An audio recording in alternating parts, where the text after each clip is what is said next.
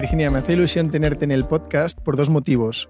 Uno, porque aunque no nos contarás que es 8 belts, habrá mucha gente que ya conozca esta marca.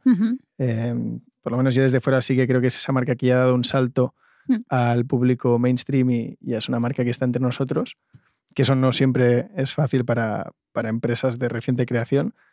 Y luego por otro motivo, y es que no te gusta mucho hablar en público, eh, esto ya me lo han confesado, entonces que te hayas prestado pues tiene, tiene doble mérito. Muchas gracias. Muchas gracias por estar aquí. Eh, hoy en terreno neutral, hoy hemos cogido un estudio de grabación para, para, ir sofisticando un poquito más el podcast, así que bueno, creo que es el, el mejor invitado y el mejor escenario para que nos cuentes un poco eh, cómo empieza esto de 8 belts y, y a qué os dedicáis. Jolín, pues muchas gracias, eh, muchas gracias y muy honrada de esta invitación. Aunque no me gusta hablar en público, cada vez tengo que dar más pasitos hacia adelante, así que encantada, de verdad.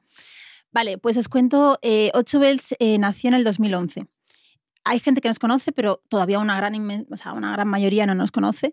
Entonces, ¿cómo, cómo se fundó 8 Bells? Realmente 8 Bells empezó cuatro años antes del 2011, eh, a manos de su fundador Ancho Pérez. Hay mucha gente que le conoce a Ancho por los libros, porque eh, ha publicado cuatro libros con Planeta y varios de ellos hicieron bestseller. Eh, de hecho, locuras que han pasado, por ejemplo, el primer libro que sacó a los 50 días se convirtió en el libro más vendido de España de no ficción. Y claro, es, o sea, eso fue un boom tal que hay mucha gente que conoce a Ancho, no tanto por 8 Bell, sino por los libros, ¿vale?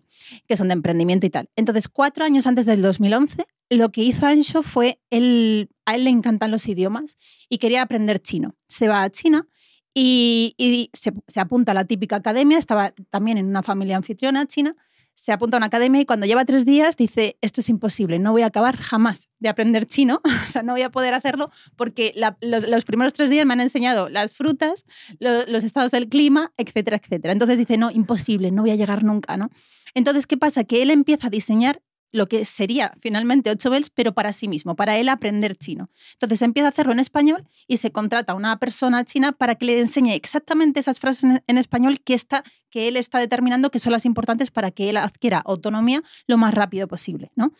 Y desde ahí, bueno, pues se da cuenta, Ancho empieza y a los 21 días él ya puede mantener conversaciones de más de una hora en chino y claro, sus compañeros antiguos de la academia no se lo creían. Total, que él dice, bueno, a ver si es que, no sé, me ha pasado a mí, pero esto no pasa con otros. Se trae a dos amigos de, España y les pone el mismo sistema que él ha usado. Era, imagínate, en unos Excel, pero bien, bien armados. Y efectivamente sus amigos también en 21 días eh, son capaces de tener conversaciones por todo China. Entonces, claro, desde ahí se dan cuenta de que igual, ostras, hay algo potente aquí y empieza a desarrollarlo un poquito más y un poquito más. Entonces, se convirtió en cuatro años, que esto se dice pronto, todo lo contrario a la metodología Lean que conocemos, pero bueno, a él menos mal que le salió bien, pero fueron cuatro años intensos de construir lo que se llama el IRP, Índice de Rentabilidad de las Palabras. ¿Qué significa esto? ¿vale? Porque es muy importante cuando a nosotros nos preguntan, oye, pero ¿por qué 8 es tan disruptivo? ¿no? O sea, si hay 4.000 métodos en el mercado que enseñan idiomas, ¿por qué 8 veces es el único que el día 1 te firma por contrato que a los 8 meses, empleando 30 minutos al día, tú consigues el, objetivo que quieres, que es mantener una conversación fluida y con toda la autonomía necesaria y posible en ese idioma nuevo, ya sea un inglés o sea un chino, francés, alemán, tenemos, o sea, sea el idioma que sea y aunque partas de cero, ¿vale? ¿Por qué es tan disruptivo? Y uno de estos es este, concepto, el IRP, Índice de Rentabilidad de las Palabras. ¿Qué significa esto?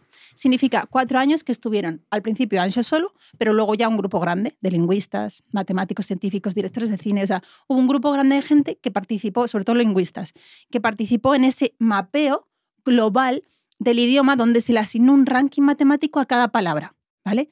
¿En función de qué? En función del uso y de la combinabilidad de las palabras. Entonces, nada tiene que ver, si es que nos ha pasado a todos, lo que le pasó a en China, yo lo recuerdo también en, mí. O sea, de las primeras palabras que me enseñaron cuando era un mico de tres años en el colegio, fue justo eso, todas las partes del cuerpo, los estados del clima, pero es que realmente un cloudy, ¿no? Nublado, ¿cuántas veces al año dirías que lo usamos? En un idioma que no es el tuyo nativo. ¿Cuántas veces dirías, por ejemplo, tú, Javi? No sé, mm, ¿ocho? Pues ya son muchas. Es una media de dos si llega, ¿vale? Dos, al año. Y sin embargo te lo enseñan en, nada, en órbita 1. 8 Bell son ocho órbitas, son como ocho cinturones, ocho órbitas de conocimiento. Y cada órbita lo que ha hecho es de, o sea, es de más importante a menos. Entonces, Claudi, ¿lo aprenderás? Sí, pero no en órbita 1, como te lo enseña la enseñanza tradicional. Lo vas a aprender en órbita 8, seguramente. Entonces, esto es crucial. Ese ranking matemático de las palabras es lo que te, te permite tener muchísima autonomía en muy corto espacio de tiempo. Hay más principios, si quieres luego te los cuento, pero sobre todo ese es el que hace que de verdad tú en... Yo ahora estoy probando con el chino porque yo estuve, yo hice la mitad de un programa, hice cuatro meses con, con inglés y me encantó. Lo que pasa es que yo ahí partía de un nivel muy alto, ¿no?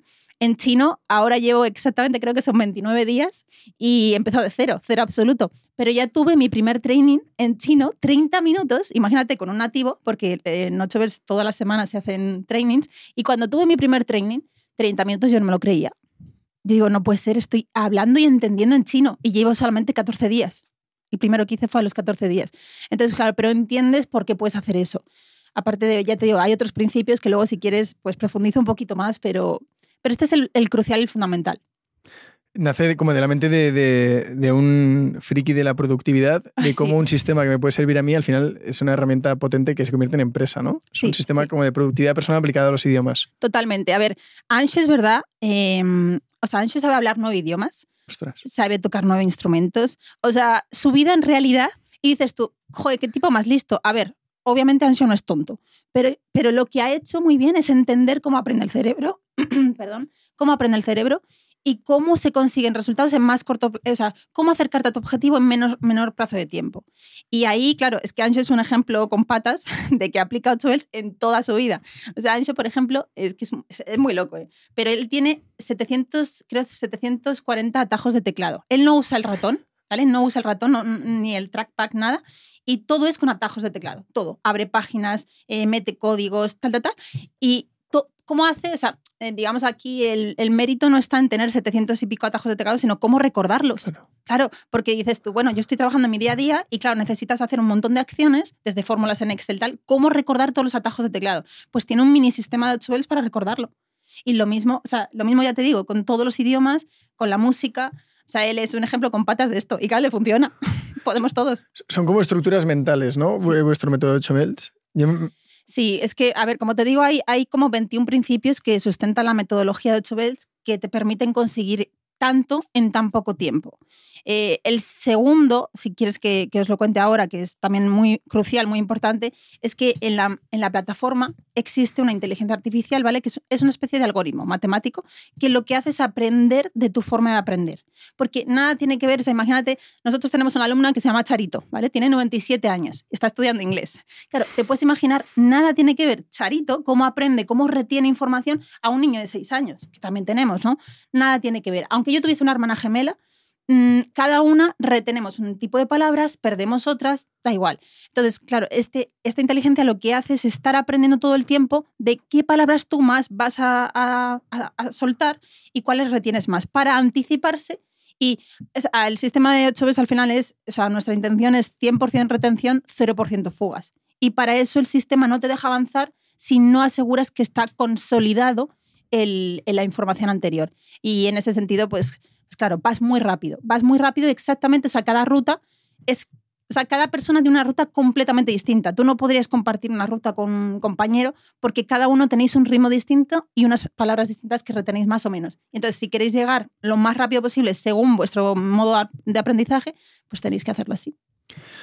Ahora profundizaremos un poco más en, el, en el método, me parece muy interesante. Eh, una de las cosas que me habían dicho preparando la entrevista ¿Sí? es que eh, tú eres un perfil muy operacional, eh, mucho más centrado en, la ejecución hmm. y en que los procesos se estandaricen hmm. a la mayor velocidad posible y demás.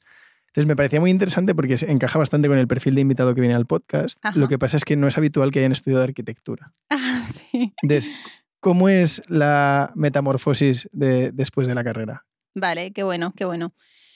A ver, yo sinceramente creo que he sido un perfil muy inquieto sin darme cuenta toda mi vida. De hecho, mi, bueno, sí, mi primer trabajo fue a los 15 años y a mí cuando me pagaron de verdad por estar haciendo un trabajo un día, yo dije, wow, o sea, me encanta. Mira, lo que, o sea, me están dando dinero por algo que yo he hecho, ¿no?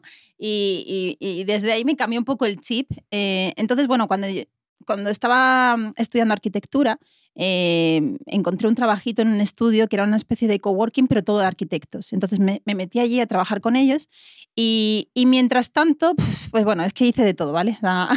hice de todo. Pero básicamente, mientras trabajaba también para pagarme la universidad y todo esto, hacía muchísimos trabajos de azafata y una agencia con la que yo trabajé, descubrieron que yo era arquitecta y que me gustaba mucho y se me daba súper bien, cosa que a mis compañeros nunca les había traído mucho. Esto te estoy hablando hace muchos años, ¿eh? más de, más de, bueno, em, pues casi 20, te diré. Entonces, eh, porque yo ahora tengo 37 eh, y fue esto, sí, con 18 por ahí. Bueno, la cuestión es que me gustaba mucho hacer 3Ds, ¿vale? Todo lo que tiene que ver con infografías. Y esta agencia Mm, que yo trabajaba con ellos, ya te digo, hacia acciones de, azafata, me dijeron, oye, tenemos que presentar un proyecto muy grande, muy importante, y nos encantaría esto del 3D, a ver si pudieras reflejar las ideas que tenemos, reflejarlas en una infografía. Y desde ahí, la verdad que, que, fue un boom. Ellos ganaron bastantes concursos gracias a todas las presentaciones e infografías que yo les hice. Y entonces una persona de esa agencia me dijo, oye, creo que es el momento de montarnos por nuestra cuenta una agencia como esta, eh, y de ahí surgió Bogarty. O sea, cofundamos una, una, agencia de marketing offline donde yo ponía toda la parte de creatividad y todo lo que traía de, estructuras y tal de la, de la carrera. Y él ponía todo el know-how de producción, de implementación de eventos, producción, que yo ahí sí que no tenía ni idea. Entonces, bueno, así surgió un poco mi primera empresa. Fueron, fueron como, bueno, eh, ocho años de pura intensidad. Trabajamos para miles de marcas de estas gigantes, Bifitter, Absolute, y claro, hacíamos eventos gigantes o roadshows por toda España. Y bueno, ahí empecé, o sea, directamente yo salí de la carrera a empezar, o sea, bueno, lo, lo, lo complementé eh, durante un tiempo, pero salí directamente ya emprendiendo. Y desde ahí, claro, dirás, ¿cómo has llegado a 8 Bells? ¿no?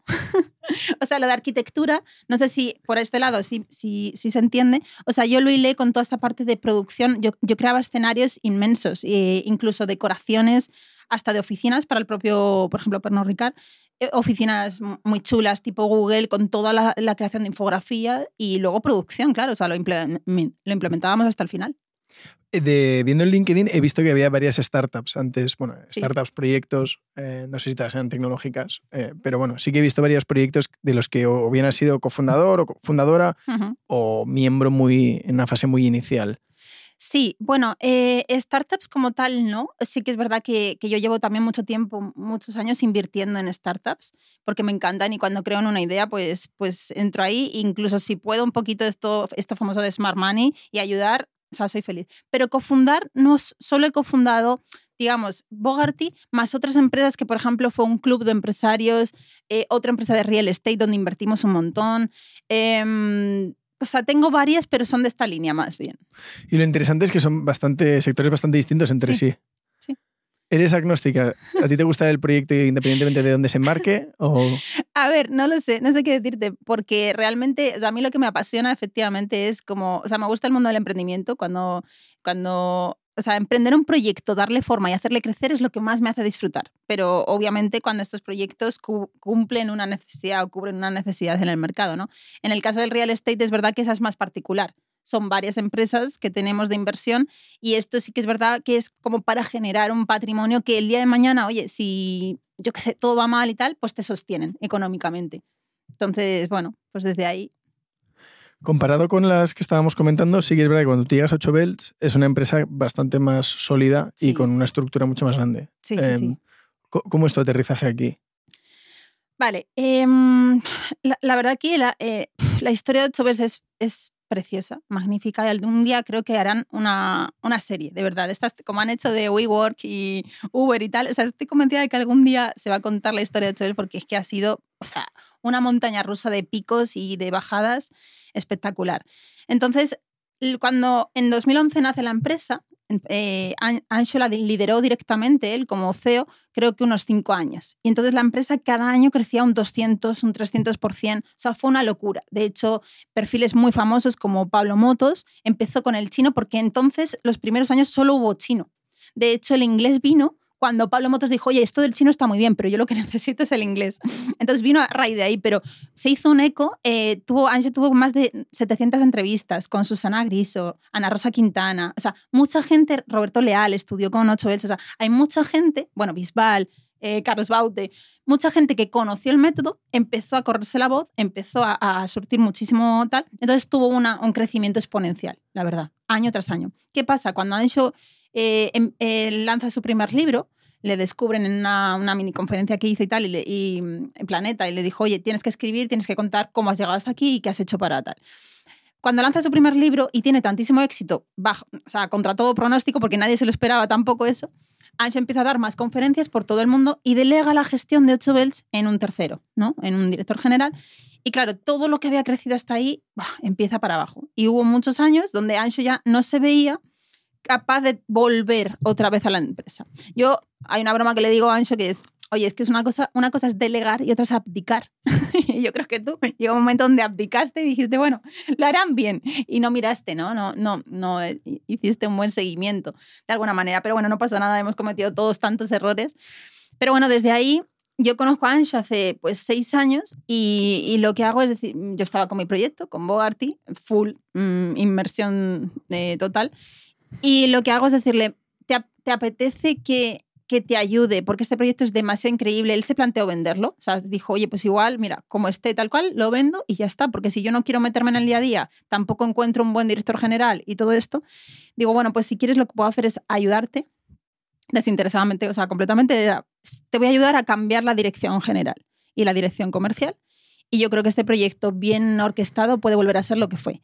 Y entonces, bueno, desde ahí yo le ayudo colateralmente y ya te digo que, que, se ven muchas subidas y bajadas, y muchas. Hasta que el año pasado, en enero, el 24 de enero, pues la anterior dirección que estaba, bueno, ha, pasado de todo, la verdad, ha pasado de todo. Tampoco voy a dar muchos detalles, pero básicamente tengo que decidir ese mismo 24 de enero por la mañana, em, tengo que decidir si ponerme al frente o no de 8 Bells como CEO, lo cual yo ni me esperaba, ni quería, ni estaba en mis planes. Pero sinceramente hubo algo en mí, una, una, especie de certeza que me dijo, mira, este proyecto es demasiado increíble, demasiado increíble para que se quede ahora mismo donde está, aquí. Entonces, no sé qué pasará mañana, pero cógelo hoy, métele el cariño que se merece em, y veremos, veremos a dónde nos lleva esto. Y fíjate que yo pensaba, digo, bueno, pues hago un poquito de interim CEO, ¿vale? Pero, pero bueno, ya llevo un año y un, y un par de meses. Y bueno, la verdad que está siendo apasionante, me está encantando hay, sigue habiendo montaña rusa, para arriba, para abajo, sigue habiendo un montón de cosas que yo miro para otro lado y digo, madre mía, o sea, paso vergüenza realmente porque hay cosas que se están haciendo todavía mal y estamos en ello, pero es una rueda gigante. O sea, 8 bells es que cada mes cuesta solo, o sea, de costes, solo es como un millón, millón doscientos, solo abrir como la pestaña, ¿no? Uy, la pestaña, la, la, persiana.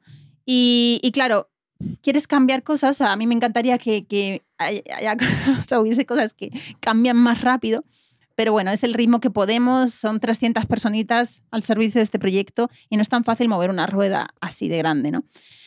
Pero bueno, sí, está siendo muy, no sé, apasionante, es la palabra.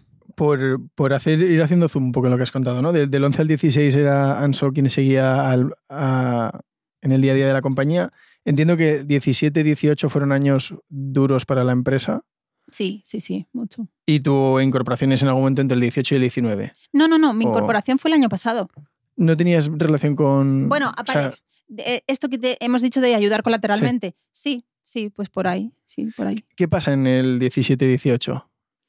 Pues bueno, justo lo que te he dicho, que Ancho abdica, se, centra un poco más en los libros, en las conferencias, en aportar valor desde otro punto a, empresarios, a emprendedores.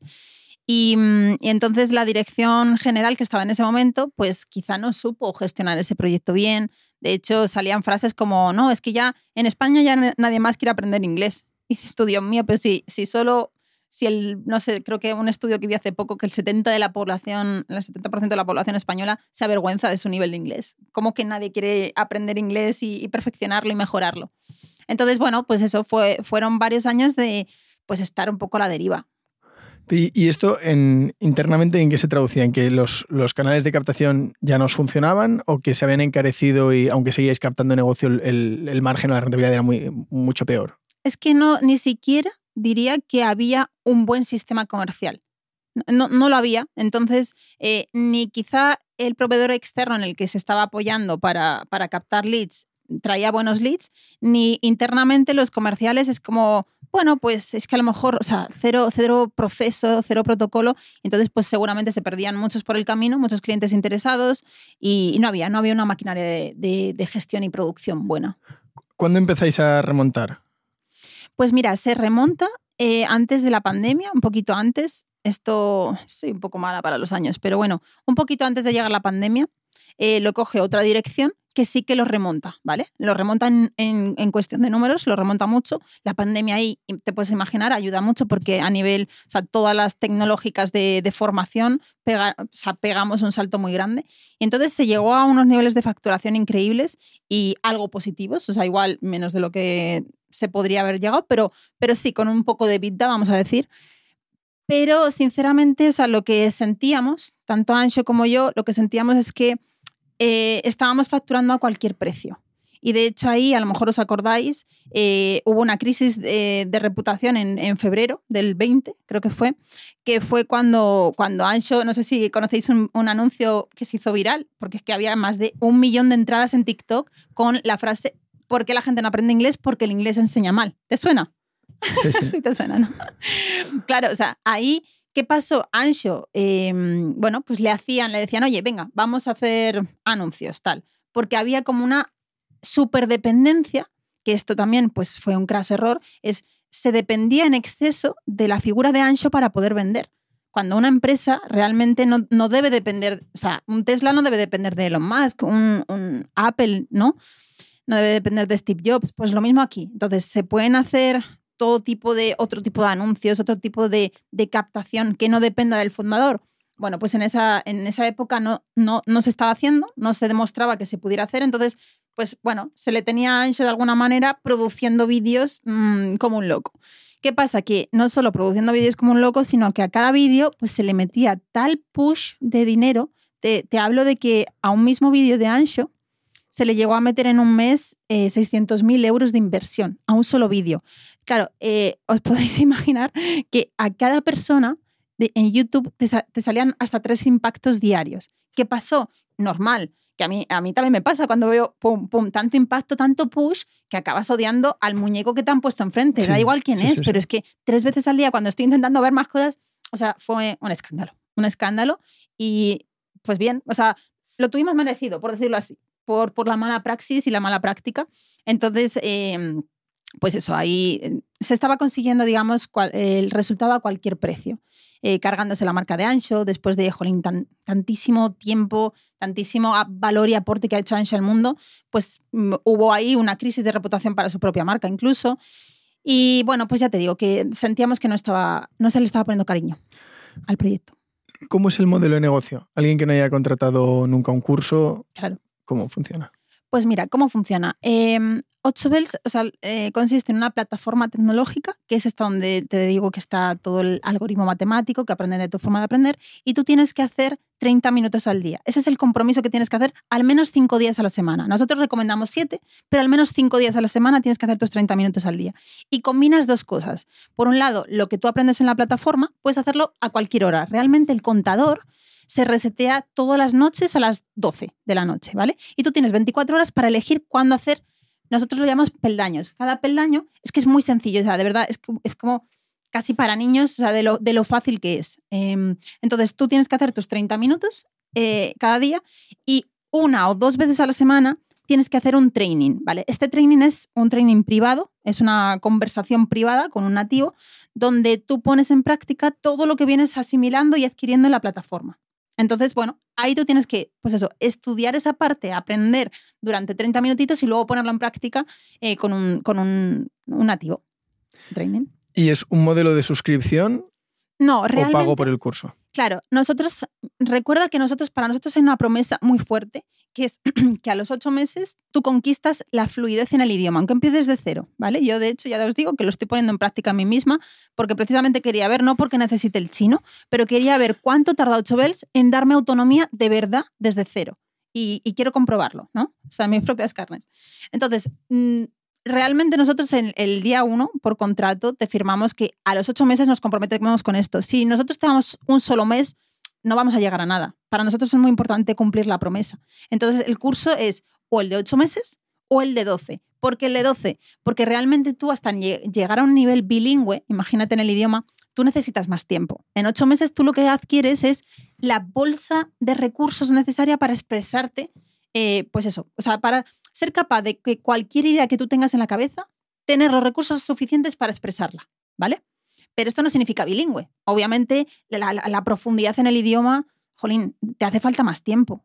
entonces, por eso recomendamos, oye, pues igual no ocho meses, pero cógete 12 que te va a permitir todavía afianzar y profundizar un poquito más en el idioma. Entonces, el, curso se vende o el de ocho meses o el de 12. Es el paquete. Y me, ha hecho gracia lo que decías, me ha llamado la atención, lo que decías al principio de que firmáis por contrato de, oye, si esto no te ha servido. Cuéntanos esto. Mira, es, una doble garantía, ¿vale? Por un lado, tienes 15 días, los 15 primeros días que a lo mejor dices, oye, no es para mí por, por lo que sea, no, no me puedo comprometer, 30 minutos, lo que sea, tú lo pruebas, tienes 15 días para tal. Y la segunda garantía, efectivamente, es a los 8 meses que dices, y fíjate que confiamos 100%, porque es que son 12 años haciéndolo, ¿eh? O sea, es que esto no es de ayer. Son 12 años, hemos visto tantísimos alumnos, hay tantísimos testimonios reales, o sea, incluso gente, por ejemplo, hay, hay un escultor muy famoso español que se llama Juan Garayzábal, que tiene vídeos, es que es muy fuerte, podéis ir a verlos en, en, en su Instagram, tiene vídeos de a los seis meses estar haciendo entrevistas en las televisiones chinas y habiendo empezado de cero. Ahora, eso sí, Juan es un, alumno modelo, porque no falló un solo día, ni un sábado, ni un domingo, nunca, ni un solo día, y es verdad que hacía una hora al día. En vez de media hora, hizo una hora. Pero claro, o sea, cuando llegó a China, porque él su objetivo era hacer una escultura monumental en el centro de Shanghai, ¿no? Dijo, ¿cómo lo consigo si no hablo su idioma, si no me puedo meter como en el debate artístico chino y no puedo hablar, ¿no? Por mi propia voz. Dijo, no, tengo que aprender el idioma. Eh, investigó bastantes métodos, dijo, uy, no, aquí me dan siete años, de hecho la media mm, para hablar chino son siete años, para que tú te puedas expresar fluidamente, así como a lo mejor tú y yo estamos haciendo ahora, te dan siete años para, para poder conquistar ese objetivo. Y claro, dijo, no, no puedo hacer eso. Y al final, buscando y buscando, nos encontró y a los seis meses, o sea, es que están, están las entrevistas, donde a él le hacen en televisión pues un montón de preguntas y las responde increíble. Entonces, bueno, Qué bueno. Entonces, eh, a los ocho meses, si alguien nos dijera, oye, no me ha servido, sí. Em, podría tener el, sí, reembolso. Sí, completamente. De hecho, mira, creo que en estos años nos ha pasado dos veces. Eh, que yo tenga constancia, ¿eh? oye, igual mm, alguno me perdió por el camino, pero dos veces que yo tenga constancia. una de ellas, por ejemplo, fue una, una mujercita mayor, tenía 70 y bastantes, y la hija se lo recomendó porque la hija hizo francés. Dijo, mamá, tu espinita con el inglés ha estado ahí toda la vida, mira a mí cómo me ha funcionado, métete. Y bueno, la mujer hizo su programa tal y no alcanzó quizá esa fluidez, ¿no? Como ahora estamos haciendo tú y yo, y nos dijo, oye, yo creo que no alcanzó la fluidez. Y dijimos, no te preocupes, ya está. O sea, desde luego, has llegado a un nivel, o sea, si, si una persona así eh, se mete en una academia o en la escuela oficial de idiomas o en cualquier sitio de estos, te puedes imaginar que en ocho meses dónde estaría. O sea, nada, como empezando todavía con los colores, ¿no? Pero, pero bueno, lo respetamos. Si es que estamos muy seguros del método. Y a quien lo hace cinco días a la semana, es que, si es que son ya miles y miles de casos. En, ese, en ese, sentido, em, desde la parte interna que tú llevas operaciones, ¿cómo planteáis, tiene su complejidad a nivel de tesorería, un, un, modelo en el que el coste de adquisición lo pagáis antes de captar al usuario? Sí. Y una vez el usuario empieza, tiene dos oportunidades de reembolso. Hmm. Eh, ¿qué complejidades, cómo, cómo hacéis la, operativa para este modelo? Sí, bueno, muy interesante. Tiene sus cosas buenas y sus cosas malas. Una cosa buena es que en realidad es, mm, o sea, una cosa buena es que el alumno paga por adelantado el programa. O sea, quiero decir, paga el día uno el programa. Puede financiarlo, por supuesto, o sea, el alumno lo paga en ocho meses, 12 o los que necesite, pero realmente a nosotros, a través de la financiera o de lo que sea, nos llega el día uno. Y eso está genial porque nos permite luego eso, dar servicio los 12 siguientes meses, pero está genial para el cash flow, ¿vale? Eso es una cosa muy buena que tiene nuestro, nuestro programa. Em, a nivel de, o sea, realmente el churn, por ejemplo, que es algo que nos podría preocupar, es verdad que cuando se hizo, o sea, con la anterior dirección, eh, se realizó una nueva aplicación porque la anterior, o sea, se tenía que construir una nueva, ¿no? Está claro porque la anterior ya venía del 2011, bueno, de antes incluso que se, empezó a construir, era en base de PHP y dices, oye, si quieres expandirte, si quieres ir al resto del mundo, quizás se necesita ya reajustar o rehacer 100%, la plataforma. Y ahí, cuando se, se sacó esa plataforma, realmente mm, contenía muchísimos errores, ¿vale? De, sobre todo de onboarding. La gente no llegaba a entender cómo, tenía que afrontar el, el, estudio. ¿no? Eh, y ahí el char subió muchísimo. O sea, estábamos, imagínate, estábamos en un 7%, era lo normal. O sea, alguien que entra, lo ve y dice, oye, pues a lo mejor esto no es para mí. Subió hasta un 37%. O sea, imagínate la importancia ahí. Bueno, fue, fue la verdad bastante crítico. Y ahora estamos haciendo una nueva, o sea, ahora de hecho estamos haciendo una nueva, llevamos un año, eh, prácticamente desde que yo entré dije, mira, se va a rehacer de nuevo, parece que no, pero se va a rehacer de nuevo 100% la plataforma, se va a hacer sólida, estable para ir al, mundo entero, porque a día de hoy solo estamos en España. Eh, pero, pero la intención es que obviamente este sistema pueda llegar a, a, todo el mundo, o sea, a todo el mundo, porque realmente la necesidad de los idiomas la tienen en todos lados. Entonces, se está rehaciendo nuevo y se está poniendo muchísimo amor en esa parte de onboarding, que es la más importante, porque tú cuando entras a algo necesitas que el paso a paso esté súper claro, para que no haya ninguna fricción ¿no? con esa entrada al usuario. Cuando hablas de churn, ¿te refieres a usuarios que de tasa de abandono del curso que no lo terminan o que piden un reembolso? Me refiero a esos 15 primeros días que tú tienes para probar la plataforma, entenderla y empezar ya a darle caña. Me refiero ahí. O sea, me refiero a la tasa de abandono esos 15 primeros días. Pasó de un 7, la gente entraba y, oye, es normal un 7. Pues es que hay gente que lo prueba y a lo mejor dice, oye, mira, es que, ¿sabes qué pasa? Que no me puedo comprometer. Realmente, 30 minutitos al día, oye, no quiero o no puedo comprometerme, lo que sea. Entonces, un 7% creo, creo que está bien, o sea, es muy normal en, en las em, empresas como la nuestra pero un 37 no, claro. Ahí sí que. Y un 7, esté bien o mal un 7, lo que está bien es compartirlo. Yo creo que, la, que, dice mucho de la compañía que el CEO se muestre a decir, oye, pues tenemos esta tasa de pérdida de clientes, tenemos estos costes fijos, creo que eso em, también es una forma de, cultura y de comunicar ¿no? los valores de una compañía, que el, que el CEO se muestre abierto a contestar estas preguntas. Bueno, estas y, y, casi cualquiera, la verdad, diría, porque, porque precisamente yo pienso que uno de los valores justo es la honestidad, la que te ayuda a crecer. Cuando tú te abres, cuando tú muestras vulnerabilidad, ahí entra el aprendizaje. Así que sí, yo no tengo ningún problema, la verdad, en compartir lo que, lo que se requiera. Em, ¿Os planteáis intentar generar un, producto más recurrente, más predecible?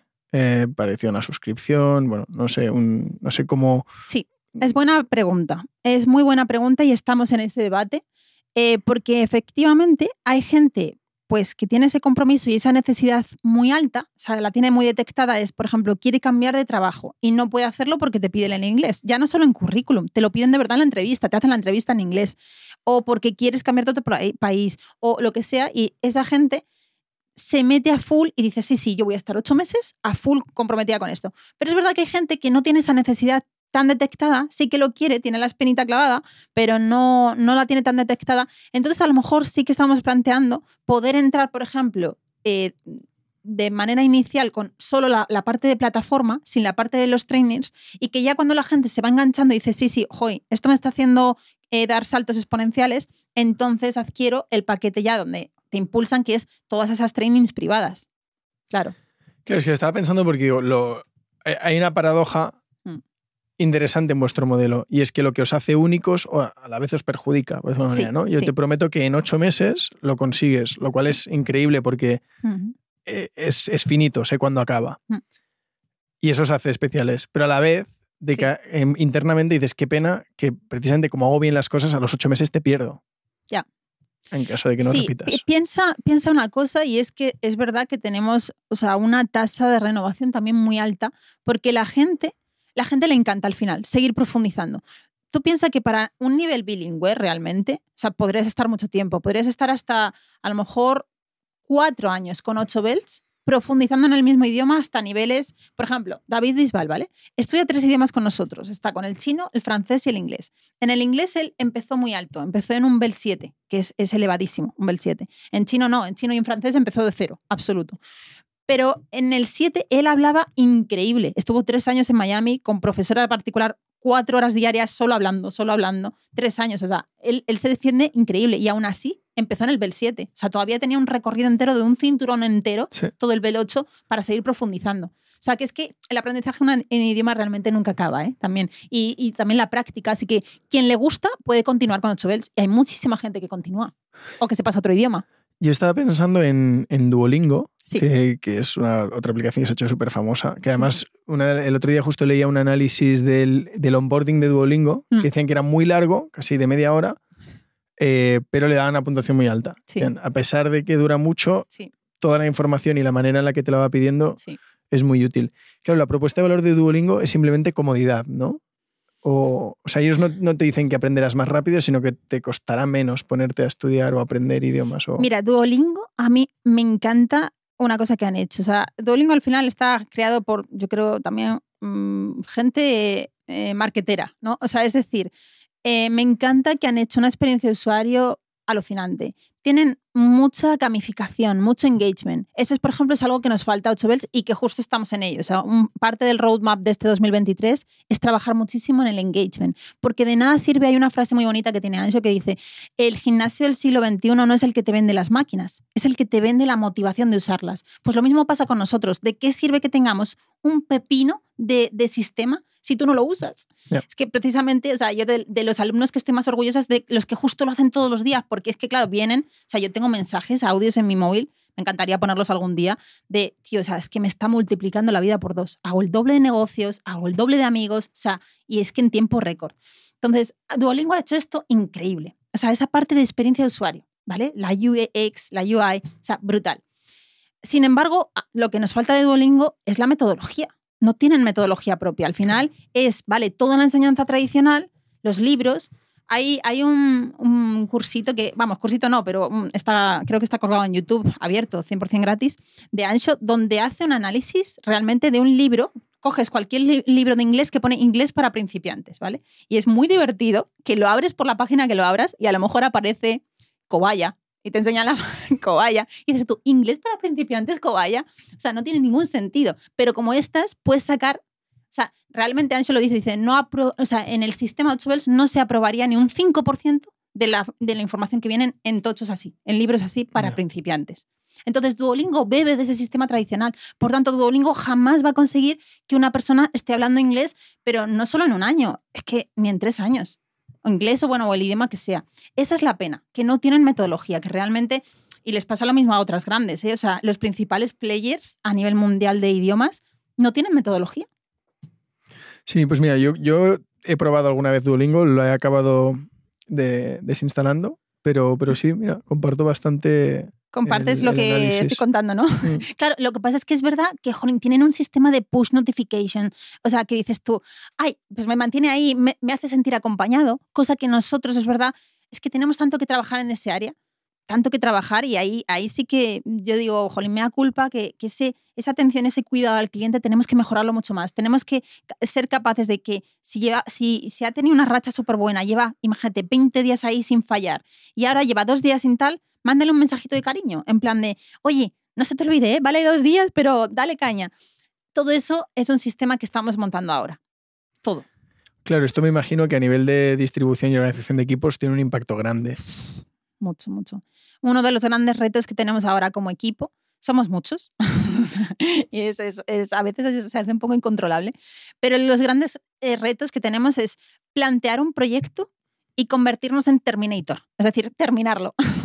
este es el gran reto, porque se abren muchos proyectos. No sé si conoces, por ejemplo, las metodologías Agile de trabajo, ¿no? donde se trabaja con Kanban, y, y uno de los, de los principios fundamentales de Kanban es, oye, cuando tú metes una tarea o un proyecto al sistema, tú no puedes seguir metiendo proyectos al sistema si no sacas y entonces, claro, ¿qué nos pasa a nosotros? Seguimos metiendo proyectos al sistema, pero no, no, no, acaban de salir, ¿no?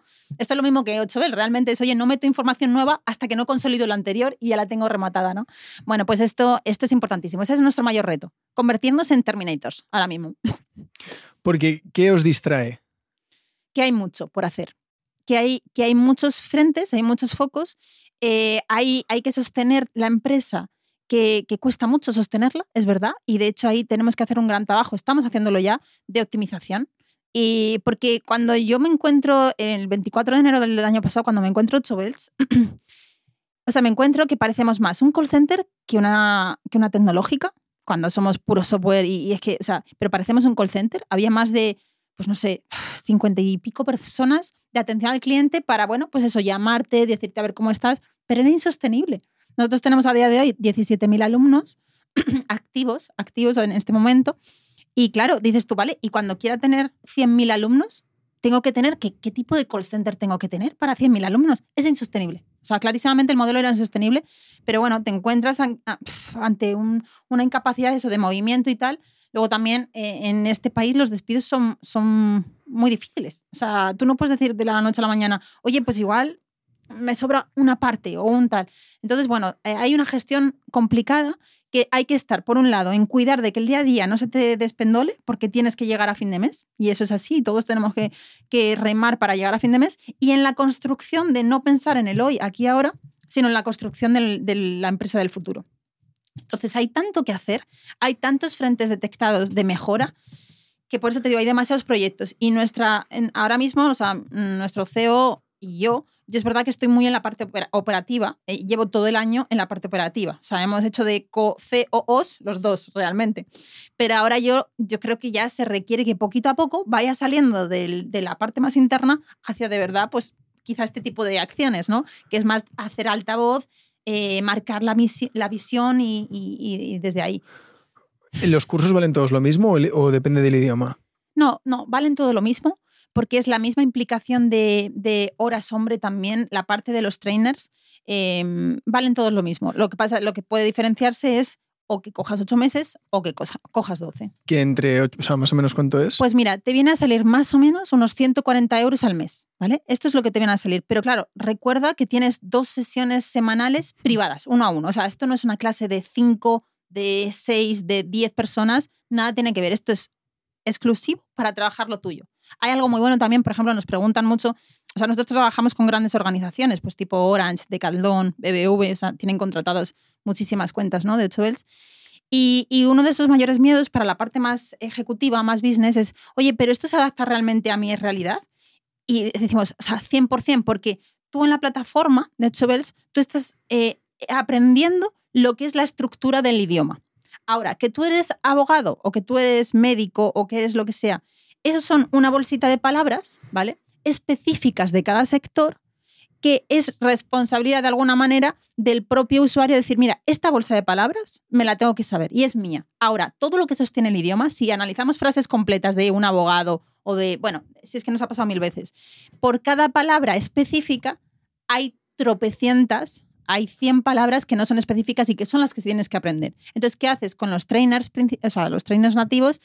Una vez, dos veces a la semana, lo que haces es trabajar exactamente la conversación que tú necesitas. Oye, ¿necesitas una negociación con un proveedor? Le, hacéis ese roleplay. Digamos, el trainer hace de proveedor y tú haces de, pues, de ti.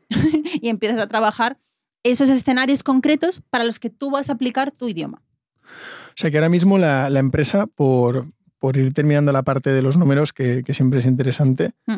Em, comentabas al principio que en torno a 1.200.000 euros de gastos, sí. Eh, que es lo que os cuesta abrir. Que me imagino que esto es OPEX, que es principalmente salarios.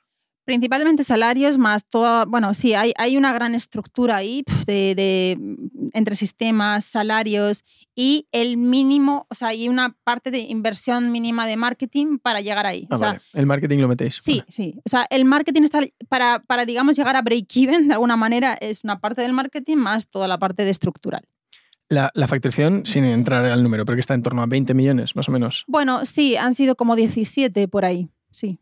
Mm. Bueno, o sea que incluso en este momento en el que eh, comentabas que hay un pequeño pivot de modelo de negocio a hacerse, convertirse más en un SaaS, por decirlo de alguna manera, y, tener menos, menos procesos manuales, quizá que la plantilla se, enfoque en otros objetivos, ¿no?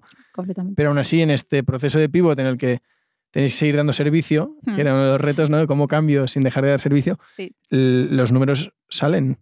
Los números salen, pero con todavía mucha, mucha fricción. ¿vale? O sea, no está fluido. Y de hecho, algo que, o sea, algo que lamento mucho es que todavía, por ejemplo, a nivel de marketing, eh, a nivel de marketing, no sé, creo que se ha hecho muy regular, por, ser completamente honesta. Y yo hay muchas veces que a día de hoy, pues me sigue saliendo una, una eh, esta nuestra y digo, me llevo las manos a la cabeza y digo, entonces todavía estamos en ese proceso de reorganizar el equipo, que se está reorganizando, de hecho justo ahora se está cambiando, se va a hacer un nuevo trabajo de rebranding brutal, preciosísimo. Em, y desde ahí dejar de hacer tantísimo push para empezar a hacer más pull. Y, bueno, es esa transición que no es cómoda, porque a mí, o sea, lo que me pide el cuerpo es, mira, páralo todo, hazlo bien y vuelve a salir. Pero claro, no se puede, no se puede parar un gigante así. No, lo que está claro es que a la que vosotros potenciéis más el inbound, no sé cuánto, no hemos hablado de cuánto venía de inbound, cuánto es outbound, pero eh, si eso crece y, además sois capaces de generar algún modelo de suscripción o recurrente, hmm. eh, es un cohete. Porque con, la estructura que tenéis ahora, que dices, oye, tendría que ser más eficiente y porque no soy un software, pero no tengo los márgenes de un software. Claro, totalmente. A la que vayáis hacia ahí es, es brutal. Sí, sí, por eso Chobels tiene que estar, tiene que llegar al mundo entero. O sea, podemos, es que yo estoy tan convencida, podemos ayudar tanto, tantísimo. Si es que yo estoy, ahora, te juro, estoy disfrutando como una enana con el chino, que de hecho me ha llegado a enganchar. Eh, o sea, me ha llegado a enganchar que yo empecé, empecé con resistencias, ¿eh? Con el chino, porque dije, mira, realmente ahora mismo ni tengo, no sé, ni tengo mercado chino, ni tiene pinta de que vaya a hablar con ningún chino salvo en el restaurante, pero ¿por qué lo hago? Dije, mira, quiero saber realmente, o sea, quiero saber la potencia del método, porque con el inglés, ya te digo, yo lo estuve haciendo y, efectivamente, o sea, coges una agilidad y una fluidez, pero claro, yo no partía de cero. Yo necesitaba ver de cero cuánto tiempo me... Y es que, estoy enganchadísima. O sea, eh, de hecho, es 30 minutos lo que se recomienda, te puedo enseñar ahora mis métricas. O sea, estoy haciendo 60, 70 minutos al día. En fin de semana hago un poquito más, porque yo entre semanas cuando tengo lo duro, o sea, del equipo y, mucha intensidad al servicio de, mi equipo. Pero en fin de semana, o sea, estoy haciendo a veces hasta dos horas seguidas. Sí, guay. Sí, sí, me tiene enganchadísima. Y Virginia, y fuera de la oficina qué haces? Fuera de la oficina, madre mía, la verdad que ahora está siendo intenso, ¿eh? O sea, ahora son jornadas de, de 14, 15 horas, están siendo. Pero bueno, yo lo llamo trabocear. O sea, está trabodear o trabocear. Yo lo llamo trabocear, yo me lo paso muy, muy, muy bien. Eh, entre semana eh, es que me da todo el día. O sea, me levanto y además estamos en teletrabajo, estamos en full remote todos. Los 300. sí. Ostras. Sí, sí, sí. Y entonces, bueno, pues es que, y como no desayuno, porque ya la primera comida yo la suelo hacer como a las 2 de la tarde, pues que directamente bajo en el pijama y me pongo en el, en el asiento. y lo mismo, me dan las 9, 10 de la noche y, sigo ahí sentada. Pero bueno, que estáis, o sea, no lo veáis por, joder, pobrecita. No, no, bueno, al revés, eh, ¿eh? A este podcast viene gente que o tiene un cargo de alta dirección y se pasa la vida viajando muchas veces, o es fundador, con lo cual estás en, una zona conocida para todos. Vale, vale, vale. No, pero que de verdad que no se entienda como pobrecita, porque es que, o sea, yo, mira, una, una, una, diferencia muy grande, y esto a lo mejor puede gustar mucho escucharlo, porque, porque yo cuando estaba ahí inmersa en mi primera empresa, también echaba 14 y 15 horas diarias a veces, era una locura, pero lo hacía desde la resistencia, desde la fricción. O sea, bueno, se llama, el concepto se llama desde la fuerza, en vez de desde el poder. Yo ahora mismo estoy en más en una situación de poder y ahí estaba en una situación de fuerza. Y entonces, claro, esto me agotaba mucho. O sea, yo acababa a las 14 horas y, o sea, y caí en la cama en plan, reventada, no puedo más. Sin embargo, ahora acabo vitalizada. Esto es un gran indicativo para todo el mundo. Oye, tú, tú, lo que haces en el día a día te vitaliza o te desgasta. Porque cuando te desgasta es que por ahí no es algo hay que hacer, algo, algún chip interno hay que cambiar, porque por ahí no es. Y yo ahora, pues es que acabo vitalizada. Entonces, bueno, en fin de semana, eh, pues yo sé, es que hago, hago mil cosas. me encanta leer, me encanta tocar batería, me encantan las motos, me encantan. No sé, o sea, tengo, en realidad tengo muchos hobbies. Pero bueno, va surgiendo lo que va surgiendo. O sea, también compartimos, tenemos, no sé, una familia de amigos increíbles. Y entonces, pues bueno, surgen, no sé, surge estar en casa. Por ejemplo, quedamos muchas veces a leer y nos ves a 15 personas eh, mi casa es bastante grande y nos, ven, y nos ves ahí a 15 personas leyendo y compartiendo aprendizajes. ¿El mismo libro? O sea, ¿hacéis rollo club de lectura? A veces sí, a veces no. A veces es el mismo autor, por ejemplo, eh, en este caso, por ejemplo, eh, David Hawkins, que nos encanta a todos, pues David Hawkins tiene un montón de bibliografía y entonces cada uno se trae su libro de David Hawkins y compartimos aprendizajes. Cuando después de la hora de leer, pues de repente, esto suena muy friki, ¿eh? Y, la verdad, pero bueno, es, maravilloso. Entonces, bueno, luego debatimos durante, o sea, una hora leyendo y otra dos, tres horas debatiendo y compartiendo. Ostras, qué interesante. Bueno, lo dejamos si en la... la siguiente, te, vienes. No, no, por supuesto. De hecho, eh, para terminar siempre hacemos un cuestionario eh, y la primera pregunta es eh, un libro que nos recomiendes. Wow. Puedo recomendar un montón. Podrían, podría recomendar dos tipos de libros, ¿no? O los que son un poquito más pies en el cielo o pies en la tierra. O sea, más prácticos o de verdad los que a mí me han cambiado por completo, ¿vale? Desde dentro. Y yo creo que me voy a ir a, a estos. Puedes decir uno de cada si quieres. Una de cada. Mm, vale, hay, hay, hay un libro que para mí fue clave que se llama Experimento Rendición de Michael Singer. Y este es un gran empresario, ¿vale? Es un gran empresario, pero vista a la empresa desde otro punto completamente distinto. Y recomiendo a todo el mundo, de verdad, se lee súper fácil. De hecho, es el único libro que cuando yo incluso me ponía ahí un poquito en la cama no me dormía. Dije, uy, este no me vale, porque me tiene aquí demasiado enganchada. Me tengo que buscar otro que me duerma a la tercera página o lo que sea. Mira, os voy a dejar solo ese, para no liar. Es que con que este os lo leáis, buah, o sea, va a cambiar. ¿Experimento o rendición? No, experimento rendición. Ah, experimento rendición. Experimento rendición de Michael Singer. Singer como cantante. Vale. Un restaurante. Ah, un restaurante. Wow. Me lo hubiera preparado, ¿eh? Si me lo dices antes. un restaurante, a ver, a ver. ¿eh? No sé, yo soy muy, muy golosa y me gusta mucho, igual decís, pues vaya, eh, sumo, ¿lo conoces? Que es buffet de comida japonesa, de sushi. Eh, pues me encanta, me encanta. La verdad que el sumo me encanta. Vamos a ir también mucho con los amigos, eh, pero bueno, es verdad que hay otro tipo de restaurantes que, jolín, yo como arquitecta valoro un montón todo lo que tiene que ver con la estética, la decoración. No sé, amazónico me encanta. Pero claro, este, este ya lo conoce todo el mundo, ¿no? También. Una canción. Pues mira, justo os podría recomendar. Em, sí, os voy a recomendar esta. Mm, Mariposas de Cristina Serrato. Lo tenéis en Spotify, eh, completamente gratis. Y es música de muy, o sea, de, de muy elevada vibración. Cuando la escuchas, cuando alguien está eh, estresado o está de repente que nos hemos dormido y estamos en ansiedad o lo que sea, tú escuchas esto y es, y es medicina. O sea, es, es literalmente música medicina. Cristina Serrato. Vale. Una aplicación sin la que no podrías vivir. Esto no es necesariamente la que más utilizas, porque si no, muchas veces se diría WhatsApp y cosas así. Claro. Pues mira, me encanta. Eh, todos los días la reviso un poquito. Creo que se llama Fitly. Es verde. La verdad que como el loguito, pero creo que se llama Fitly, que es de. Eh, ahí seleccionas tus. Por ejemplo, yo tengo hipertextual, eh, Gembeta, mmm, Shataka o Shataka, no sé cómo se dice tengo los principales blogs de tecnología y de noticias que me interesan, los tengo todos metidos ahí, por ejemplo, marketing directo también. Entonces, todas las noches reviso un poquito últimas noticias, que me dan así como pildoritas de las noticias y me encanta. Genial. Y para terminar, la última compra que has hecho en Amazon. Ay, ay, ay. Ah, vale, sí. la última compra ha sido un, una especie de, de, ¿cómo se llama? De croma, pero que se instala en la silla.